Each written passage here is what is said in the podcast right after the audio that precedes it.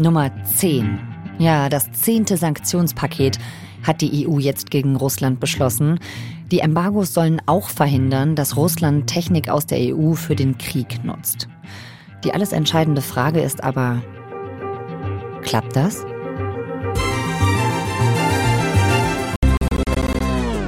Spoiler, nee, das klappt nicht immer so gut. Und was ich Ihnen mitteilen muss, ist nicht erfreulich. Es gibt deutliche Umgehung der Sanktionen und es gibt auch deutliche Umgehung aus Deutschland heraus der Sanktionen. Eine kleine deutsche Logistikfirma aus Kerpen steht im Verdacht, offenbar genau das versucht zu haben, was Robert Habeck da beschreibt. In dieser Folge geht es um einen Schleichweg vorbei an den Sanktionen. Dieser Schleichweg führt offenbar von Kerpen bei Köln bis nach Moskau. Zwischenhalte nicht ausgeschlossen.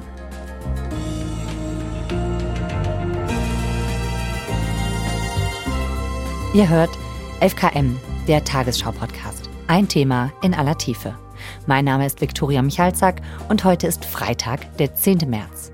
Veronique Gantenberg vom WDR Politikmagazin Monitor ist dem Schleichweg gefolgt.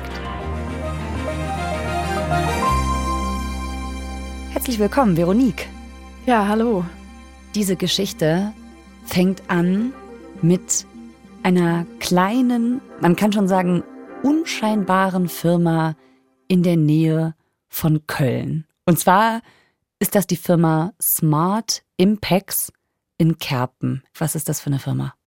Genau, du hast schon gesagt, in der Nähe von Köln, also so 25 Kilometer von Köln entfernt, sitzt die Smart Impex GmbH.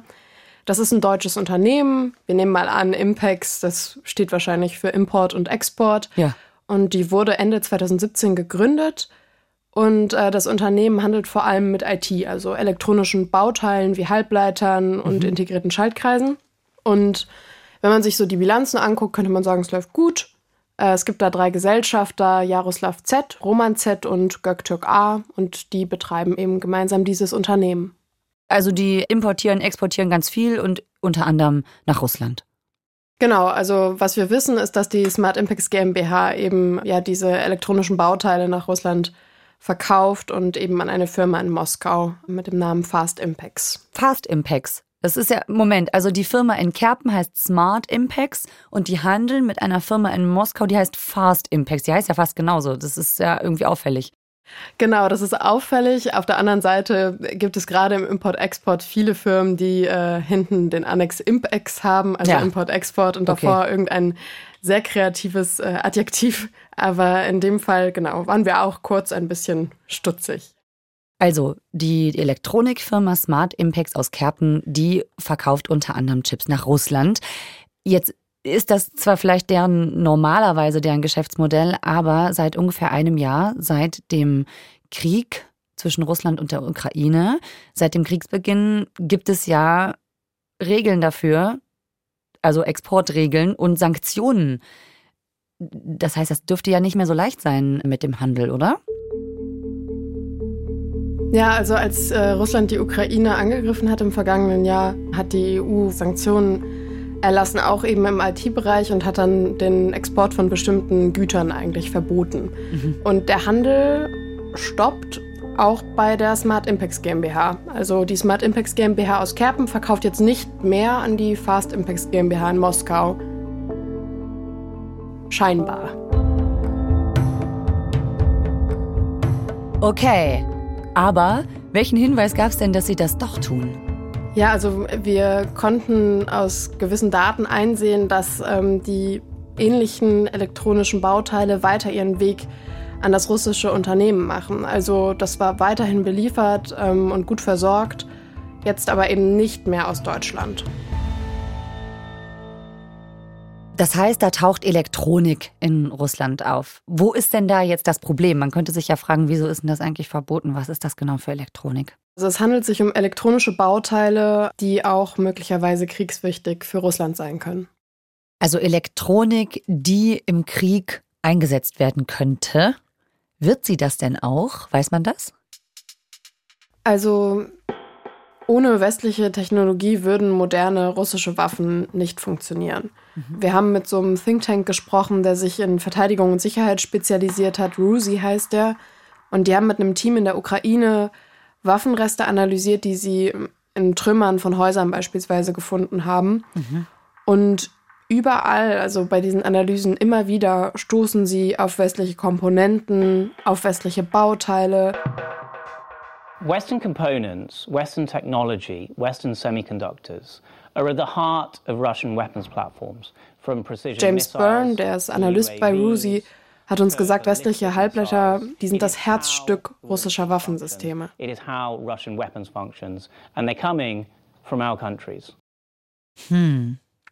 Also nicht nur ein Teil, sondern der wichtigste Teil, kann man das so sagen? Naja, die sind essentiell dafür, dass äh, Russland weiter beispielsweise Marschflugkörper einsetzen kann, dass eben moderne russische Waffen überhaupt ihre Ziele finden. Mhm. Und das sind Raketen, die am Ende von Russland eingesetzt werden, um beispielsweise zivile Infrastruktur zu beschädigen, also Wohnviertel anzugreifen, Häuser komplett zu zerstören und all die Verwüstung und das Leid, was Russland eben beispielsweise durch diese Langstreckenmarschflugkörper anrichten kann, ja, das wäre überhaupt gar nicht möglich ohne westliche Technologie. Und wie kommt das nach Russland? Die ähm, Bauteile werden nach Russland exportiert. Wir haben in unserem Fall während unserer Recherche einen Datensatz zugespielt bekommen. Das sind russische Zolldaten, die eben zeigen, wie elektronische Bauteile nach Russland gelangen an eine Firma mit dem Namen Fast Impex. Und bei diesen russischen Zolldaten, die uns zugespielt wurden, konnten wir sehen, bis kurz vor Beginn des Angriffskriegs hat die Smart Impacts GmbH aus Kerpen eben diese Fast Impacts GmbH in Moskau beliefert. Und dann, kurze Zeit nach Beginn des Angriffskriegs, tauchen zwei neue Unternehmen auf, unter anderem die AZU International aus der Türkei. Und die Smart Impacts GmbH taucht überhaupt gar nicht mehr auf. Und wir sehen aber trotzdem, es kommen immer noch ähnliche, fast sogar die gleichen elektronischen Bauteile eben bei dieser russischen Firma an. Also in Russland kommen die Teile an, nur jetzt eben nicht mehr aus Kerpen, sondern aus einer Firma in Istanbul. Äh, was ist das für eine Firma, die da jetzt plötzlich quasi einspringt, dieser AZU International in Istanbul? Ja, die wurde nur kurze Zeit nach dem Beginn des Angriffskriegs gegründet, ähm, unter anderem von Göktürk A. Und Göktürk A das ist einer der Geschäftsführer der Smart Impacts GmbH in Kerpen. Ah, okay. Also der hat die mit aufgemacht. Genau. Und die Firma hat dann im vergangenen Jahr Ware im Wert von über 20 Millionen Dollar nach Russland exportiert. Wow. Und das ist ja, viel, ne? Das ist schon eine Hausnummer. Und ähm, was wir noch sehen konnten, zumindest ähm, hat ein Dokument uns das gezeigt, ist, dass die Firma in Moskau, also die Fast Impacts, die am Ende eben die Güter aus Deutschland und dann anschließend nach dem russischen Angriffskrieg aus der Türkei bekommt, ja, dass einer der Anteilseigner dieser Firma Jaroslav Z ist. Und Jaroslav Z ist auch ein Gesellschafter der Smart Impacts GmbH in Kerpen. Okay, also einer dieser Gesellschafter, der drei aus der Firma bei Köln, bei Kerpen, einer dieser Gesellschafter, der macht diese Zwischenstation quasi in Istanbul auf, dieses Drehkreuz, wie du sagst. Und in Moskau, da wo das Ganze ankommt in der Firma, ist auch einer von den Gesellschaftern beteiligt. Genau, es gibt immer wieder an unterschiedlichen Stellen kuriose Überschneidungen, was das Personal angeht, sagen wir mal so. Das heißt, über diese Konstrukte kommt jetzt anscheinend die Logistik aus Kerpen, die Elektronik aus Kerpen kommt weiterhin dann nach Moskau, nur eben über Istanbul. Es ist eigentlich genau dieses perfekte Dreieck.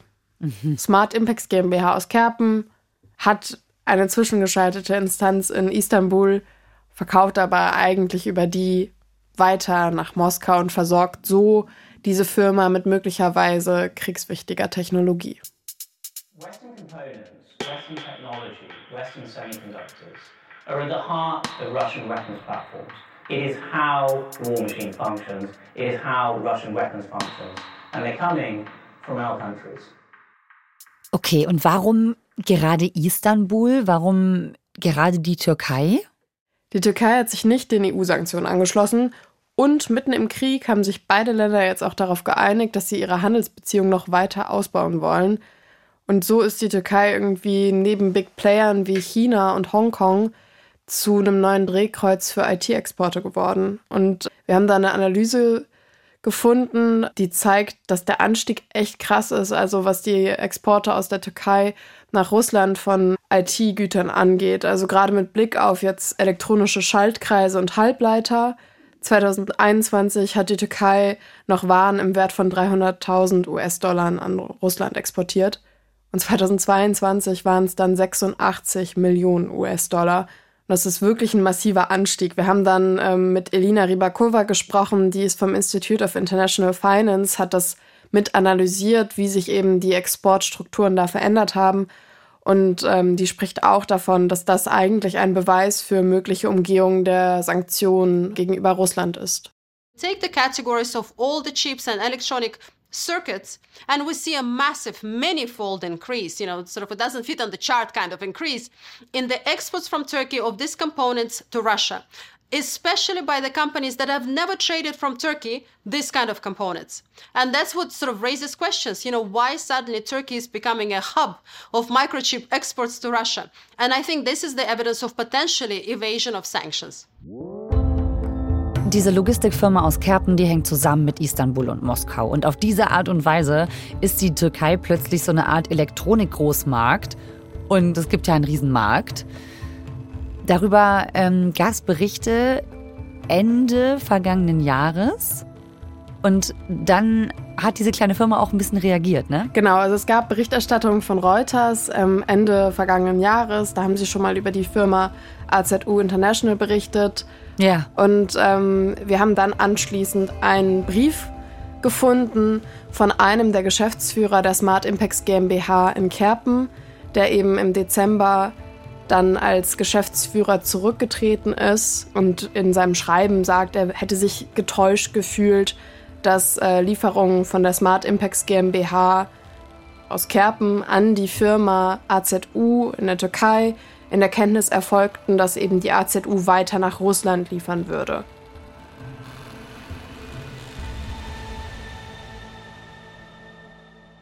Da haben wir für uns irgendwie so diesen Punkt gehabt, okay, das zeigt, der ehemalige Geschäftsführer, der hatte offenbar keinen Zweifel daran, dass die Smart Impacts GmbH eben über diese Istanbuler Firma weiter nach Moskau geliefert hat. Also das heißt, da ist ein Geschäftsführer zurückgetreten, weil er sagt, da geht weiterhin Ware nach Russland über die Türkei. Was habt ihr damit gemacht?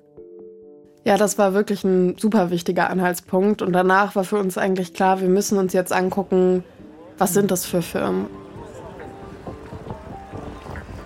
Also wie sieht es da aus in Istanbul, wie sieht es aus in Kerpen und wie sieht es aus in Moskau? und sind dann eben zu der Firma, also der AZU International in Istanbul gefahren. Adresse Istiklal-Straße, wirklich äh, die Einkaufsstraße in Istanbul, super viel los. Und vor Ort finden wir dann nur eine Firma, die Büros vermietet und äh, drehen dann da verdeckt und haben halt nachgefragt.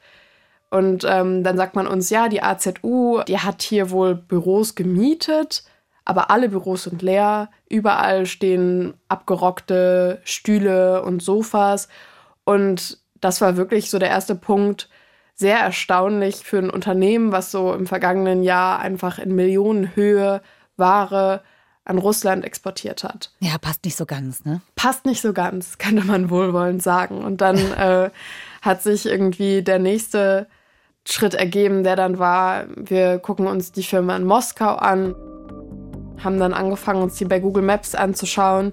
Also die Fast Impacts GmbH mit Sitz in so einem Einkaufszentrum, alles grau. Hm. Auch hier wenig Anzeichen darauf, was da jetzt genau im großen Stil mit Logistik passiert. Ja, Einkaufszentrum passt eigentlich auch nicht, oder? Nee, Einkaufszentrum passt auch nicht so ganz. Und dann ähm, sind wir nach Kerpen gefahren und haben uns dort die Smart Impacts GmbH angeguckt. Das Ganze befindet sich im Industriegebiet. Hier sieht man wirklich, dass es irgendwie um Import-Export geht, Logistik. Es gibt ein Rolltor, ein relativ mittelgroßes Gebäude mit viel Glas. Auf der Front steht auch der Name der Firma. Dann haben wir geklingelt und auch vor der Firma standen Autos. Aber man hat uns nicht aufgemacht. Und man hat auch dem UPS-Mann, der parallel mit uns angekommen ist, nicht die Tür geöffnet. Wir haben es dann noch mehrfach versucht, aber ähm, keine Chance. Bitte hinterlassen Sie eine Nachricht. Ja, guten Tag, Pollmeier von der ARD. Wir würden gerne über Ihr Russlandgeschäft mit Ihnen sprechen. Vielleicht ist der Herr da. Hier stehen drei Autos und niemand macht die Tür auf. Ist ein bisschen merkwürdig. Jetzt habt ihr ja wahrscheinlich nicht nur mal spontan da geklingelt, sondern die auch offiziell angefragt und mal nach ihrer Sicht der Dinge gefragt bei Smart Impacts, ob die denn Sanktionen umgehen. Was sagen die denn? Haben die darauf reagiert? Wir haben die Firma schriftlich angefragt und mal nachgehakt, ob sie weiter nach Russland exportieren. Und die haben uns gesagt, dass sie momentan die Vorwürfe prüfen lassen, aber derzeit nicht davon ausgehen, dass sie Sanktionen verletzt haben. Hm. Und als wir dann eben aber dadurch, dass wir so viele Hinweise hatten, gesagt haben, wir gehen mit einer Meldung raus. Es gibt eine Firma in Kerpen, die offenbar kriegswichtige, also möglicherweise kriegswichtige Technologie nach Russland liefert, über einen Umweg in der Türkei.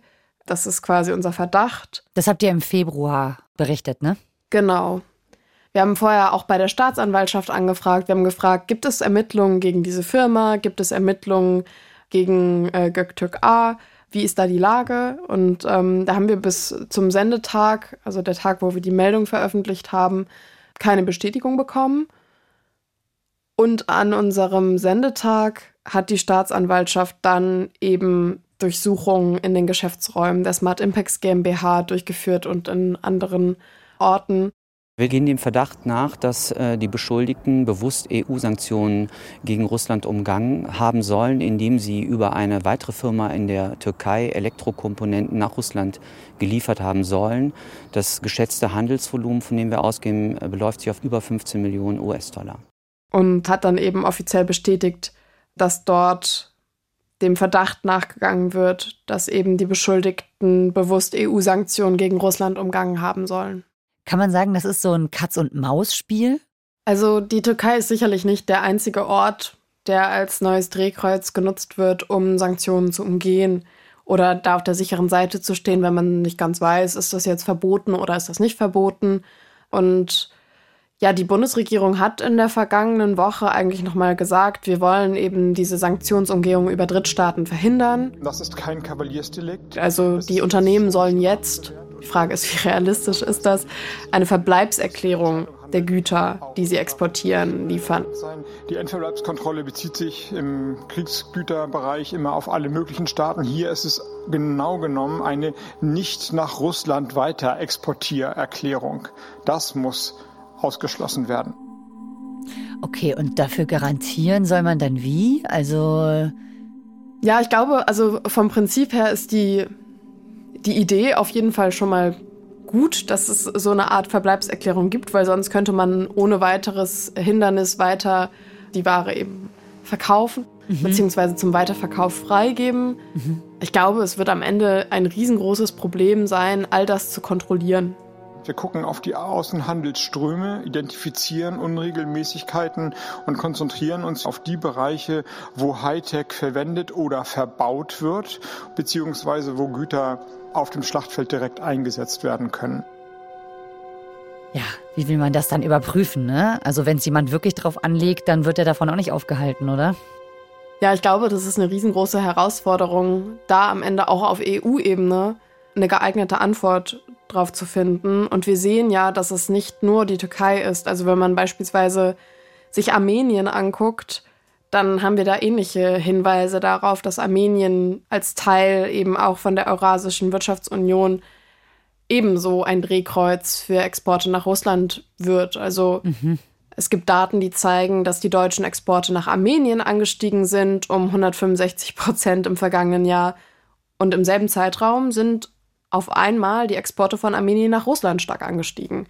Mhm. Das heißt, es gibt, glaube ich, sehr viele Alternativplätze, die dafür fungieren, die Sanktionen zu umgehen, weil sich eben auch die Staaten nicht an den europäischen Wirtschaftssanktionen gegen Russland beteiligen. Ich finde, das ist so eine spannende Geschichte. Ich liebe eigentlich solche Recherchen, äh, bei denen man dann rausfindet, wie das eigentlich wie zusammenhängt. Aber so richtig genießen, finde ich, kann man es in dem Fall nicht, wenn man denkt, ja, das ist halt nicht nur irgendein spannender True Crime-Fall. Da geht es halt darum, dass am Ende Menschen sterben mit Gerät, was eben diese Bauteile beinhaltet. Total. Also der Tag, an dem wir gesendet haben, war kurz vor dem Jahrestag vom äh, russischen Angriffskrieg. Mhm. Und wenn man sich dann überlegt, äh, wie viele Zivilisten eben getötet wurden durch Raketeneinschläge, wie viel Infrastruktur systematisch eben von Russland zerstört wird und wie essentiell dabei moderne russische Waffen und für diese modernen russischen Waffen eben westliche Technologie ist, da denkt man sich, gut, das ist nicht nur spannend True Crime mäßig, sondern da wird einem etwas anders.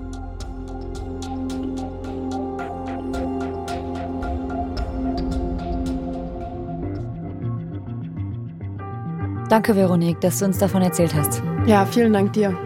Mach's gut. Tschüss.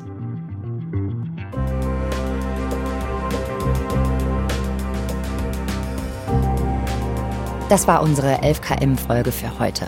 Darüber, wie eine kleine Logistikfirma aus Kerpen die Sanktionen gegen Russland umgangen haben soll. In aller Tiefe recherchiert hat das Veronique Gantenberg vom WDR Politikmagazin Monitor. Zusammen mit Julia Regis, Silke Dietrich und Frank Konopatzki. Den Link zum Film packen wir euch in die Show Notes. 11KM findet ihr in der ARD Audiothek und überall, wo ihr sonst Podcasts hört. Abonniert uns da gerne. Folgenautor ist Sandro Schröder. Mitgearbeitet hat Hans-Christoph Böhringer. Produktion Gerhard Wichow, Jürgen Kopp, Eva Erhardt, Fabian Zweck und Ruth Maria Ostermann. Redaktionsleitung Lena Gürtler und Fumiko Lipp. 11KM ist eine Produktion von BR24 und NDR Info. Mein Name ist Viktoria Michalzack. Wir hören uns nächste Woche wieder. Tschüss.